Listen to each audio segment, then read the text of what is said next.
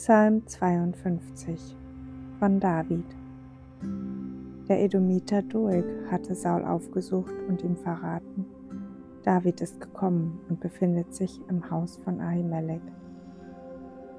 Was prahlst du so mit deiner Bosheit, du großer Held? Gottes Gnade hat Bestand für alle Zeit. Alles, was du im Sinn hast, ist das Verderben anderer.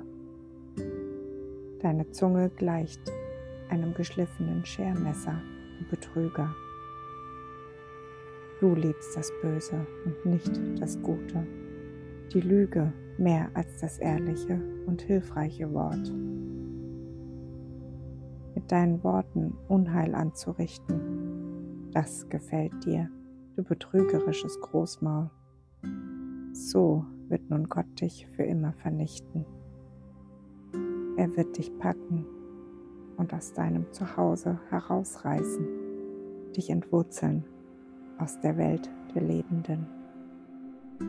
Das werden die sehen, die nach Gottes Willen leben, und ehrfürchtiges Staunen wird sie erfassen.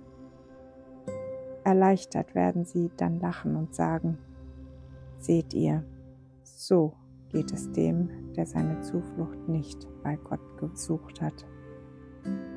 Lieber vertraute er auf seinen großen Reichtum und baute auf List und Tücke.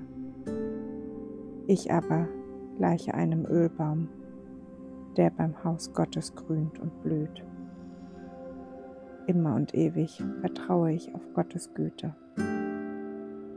Ich werde dir, Herr, ewig danken für das, was du getan hast.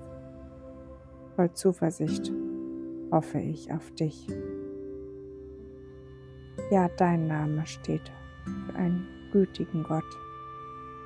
Das bezeuge ich vor allen, die dir treu sind.